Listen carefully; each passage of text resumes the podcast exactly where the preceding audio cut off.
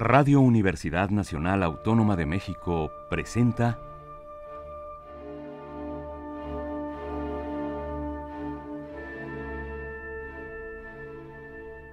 Amadeus.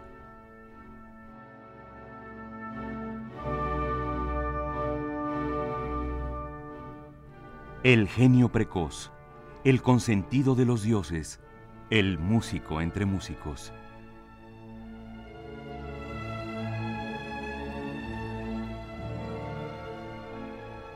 Toda la música de Wolfgang Amadeus Mozart en Radio Universidad.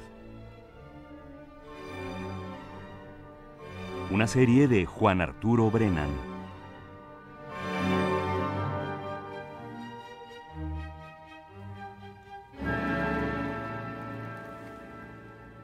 Una parte sustancial y sustancialmente importante de la producción de Wolfgang Amadeus Mozart radica en sus serenatas divertimentos o divertimenti y partitas para distintas combinaciones instrumentales.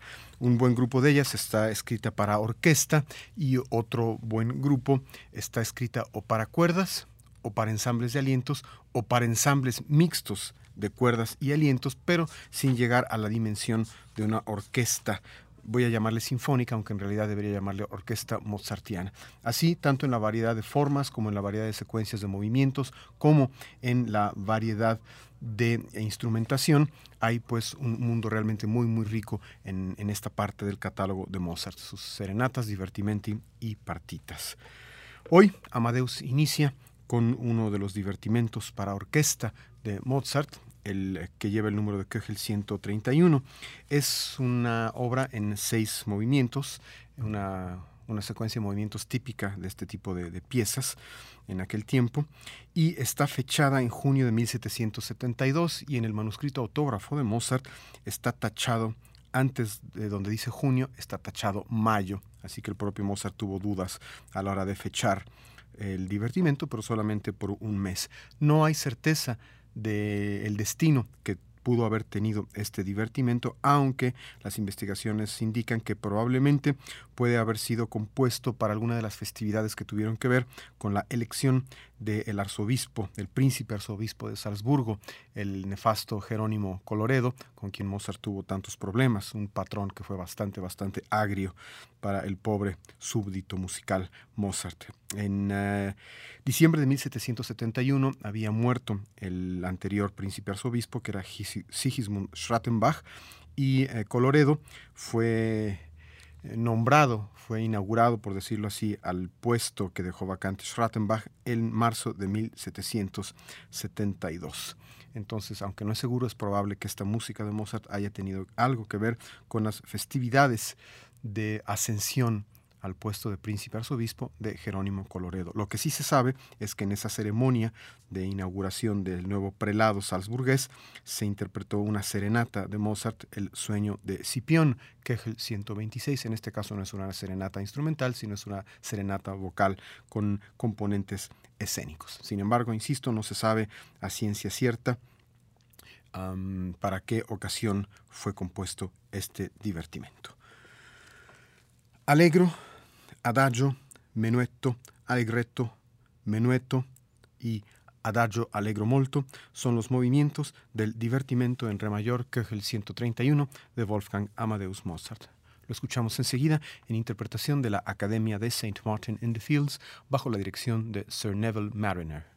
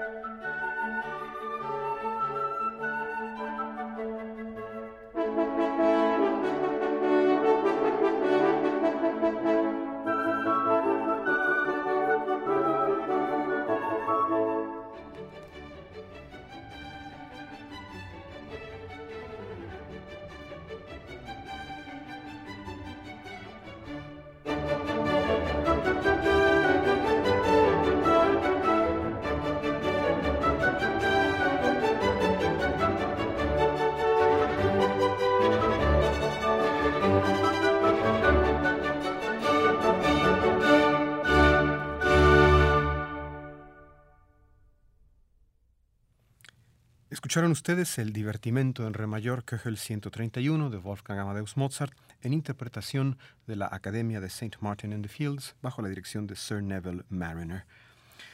Quizá escucharon ustedes con cierta claridad que hay un toque de lujo sonoro en este divertimento. Ese toque de lujo sonoro está dado por la inclusión muy poco usual en aquel tiempo de cuatro cornos en la orquesta. Lo usual eran dos es muy difícil encontrar en tiempos de Mozart una orquesta con cuatro cornos.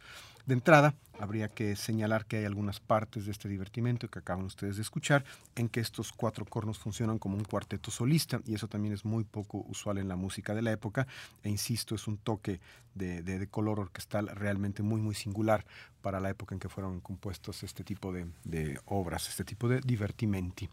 Y por otro lado, no se ha podido establecer con certeza el porqué de esta muy peculiar conformación instrumental, en el entendido de que, como dije, eran usuales solamente dos cornos. Una especulación indica que probablemente para la ejecución de esta pieza en particular, Mozart contó con la presencia de su gran amigo, el cornista espléndido y vendedor de quesos Ignaz Leutgeb, a quien le dedicó sus conciertos y su rondó para corno, probablemente acompañado de un trío de itinerantes eh, virtuosos del corno, muy probablemente venidos de Bohemia, que era eh, en aquel entonces, por decirlo así, no digamos la meca, sino más bien el origen de toda una generación espléndida de cornistas que viajaban por toda Europa, contratándose como freelance auténticos en distintas orquestas. Entonces, este espléndido cuarteto de cornos probablemente, insisto, estuvo formado por Ignaz Leutgeb y tres anónimos cornistas, probablemente de origen bohemio. Para la segunda parte del programa les voy a ofrecer una de las bellísimas misas de Wolfgang Amadeus Mozart. Es una misa temprana, lleva al número Köchel 65 y esta está muy bien documentada en cuanto a sus fechas. El manuscrito autógrafo tiene la fecha del 14 de enero de 1769 y está fechada en Salzburgo. Se sabe además eh, de las circunstancias de su estreno fue interpretada el 5 de febrero de ese mismo año, es decir, apenas unas tres semanas después, en la iglesia de la Universidad de Salzburgo. Y esto fue para un rito litúrgico muy especial. Fue para la inauguración o apertura de la llamada Vigilia de las 40 horas. Es decir, una misa de la que se tiene con certeza absoluta el destino y la intención de su composición. Es una misa muy ortodoxa en cuanto a, su, texto, usa el texto estándar de la misa y también el orden de sus movimientos es el de siempre. Kyrie, Gloria, Credo, Sanctus, Benedictus y Agnus Dei son los movimientos de la Misa Brevis en re menor Köchel 65 de Mozart que vamos a escuchar enseguida. La interpretan la soprano Helen Donath, la contrato Annette Markert, el tenor Uwe Heilmann, el bajo Andreas Schmidt, el coro de la radiodifusión de Leipzig y la Orquesta Sinfónica de la Radio de Leipzig, todos ellos bajo la dirección de Herbert Kegel.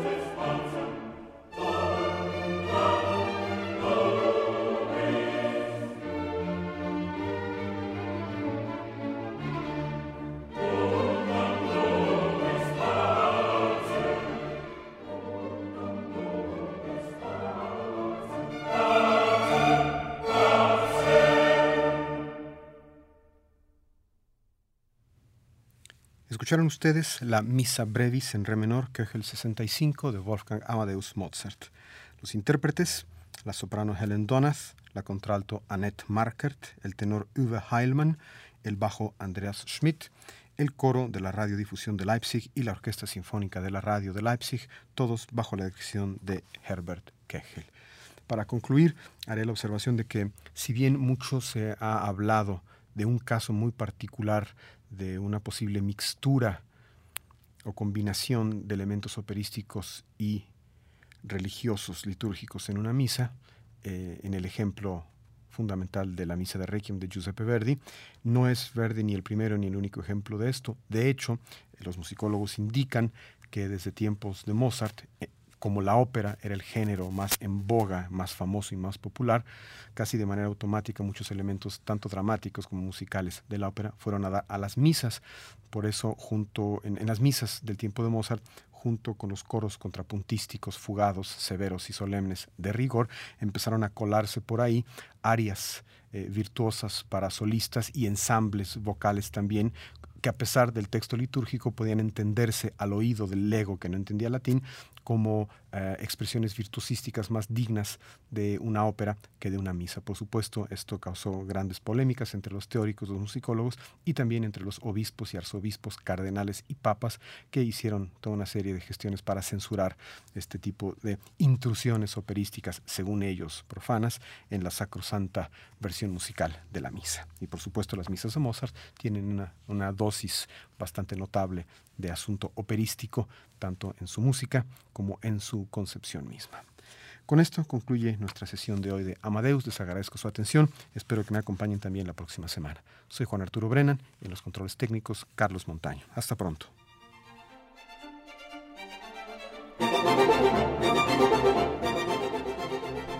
Radio Universidad Nacional Autónoma de México presentó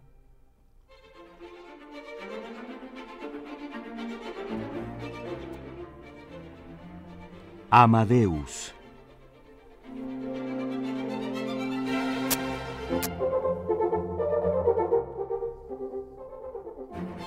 Para alabar a Dios, los ángeles tocan Bach.